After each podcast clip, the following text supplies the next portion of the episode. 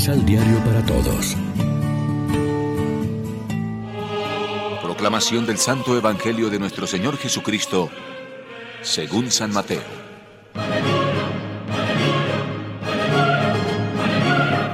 Diez jóvenes salieron con sus lámparas para recibir al novio. De ellas cinco eran descuidadas y las otras previsoras. Las descuidadas tomaron sus lámparas como estaban sin llevar más aceite. Las previsoras, en cambio, junto con las lámparas, llevaron sus botellas de aceite. Como el novio demoraba en llegar, todas terminaron por quedarse dormidas. Pero al llegar la medianoche, alguien gritó, Viene el novio, salgan a recibirlo. Todas las jóvenes se despertaron inmediatamente y prepararon sus lámparas. Entonces las descuidadas dijeron a las previsoras, Dennos aceite porque nuestras lámparas se están apagando. Las previsoras dijeron, vayan mejor a comprarlo, pues el que nosotras tenemos no alcanzará para ustedes y para nosotras. Mientras iban a comprarlo vino el novio y las que estaban preparadas entraron con él en la fiesta de las bodas y cerraron la puerta. Cuando llegaron las otras jóvenes dijeron, Señor, Señor, ábrenos.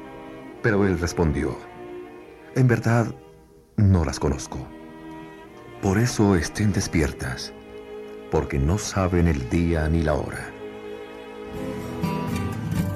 Lección Divina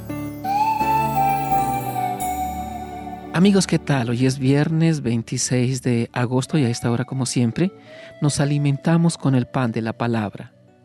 Hoy se proclama como Evangelio la parábola de las diez doncellas que esperan la llegada del esposo al banquete de bodas. La parábola incide sobre la actitud propia del cristiano en el tiempo que media entre la ascensión de Jesús y su vuelta gloriosa al final de los tiempos como juez de vivos y muertos, hecho que se designa en los escritos del Nuevo Testamento con el término ya consagrado de parusía. En la parábola se propone una actitud de fidelidad en tensión amorosa y a la espera, es decir, de vigilancia cristiana. Esta, como en la precedente parábola del criado de confianza y en la siguiente de, de los talentos, no es pasividad, sino responsabilidad personal y comunitaria al servicio del reino de Dios. La parábola de hoy concluye con la enseñanza, velen porque no saben el día ni la hora. Es el mismo lema que ayer abría la serie de parábolas que vienen ocupando nuestra atención. Esta conclusión sobre la vigilancia es un toque de alerta ante el juicio final que acompaña la manifestación final de Cristo. Hay que estar siempre preparados con aceite en las lámparas. Así la luz viva se convierte en signo de la fe responsable y de la esperanza vigilante. Pero hay en la parábola dos detalles sorprendentes. El primero tiene que ver con el aparente egoísmo de las jóvenes que tienen provisión de aceite y no quieren compartirlo con sus compañeras. El segundo, el rechazo inflexible del esposo que no abre la puerta a las impuntuales. Tales detalles están al servicio de la idea global de la parábola la negativa a compartir el aceite es un recurso literario en función del desenlace final de la misma. La lámpara encendida es signo de la previsión y es precisamente la falta de previsión lo que provoca la exclusión del banquete. Reflexionemos.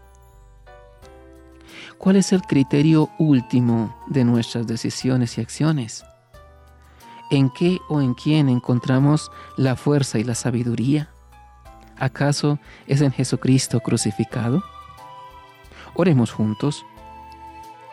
Señor, ayúdanos a tener siempre ardiendo la lámpara de la fe que tú encendiste el día primero de nuestro bautismo, alimentándola con el amor y la fidelidad cotidiana, caminaremos a su luz hacia el encuentro contigo para ser admitidos al banquete eterno de tu reino. Amén. María, Reina de los Apóstoles, ruega por nosotros.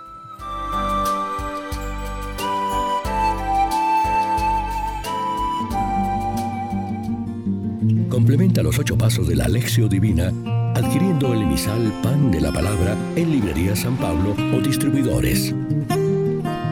Más información www.sanpablo.co Pan de la Palabra. Vive la reflexión.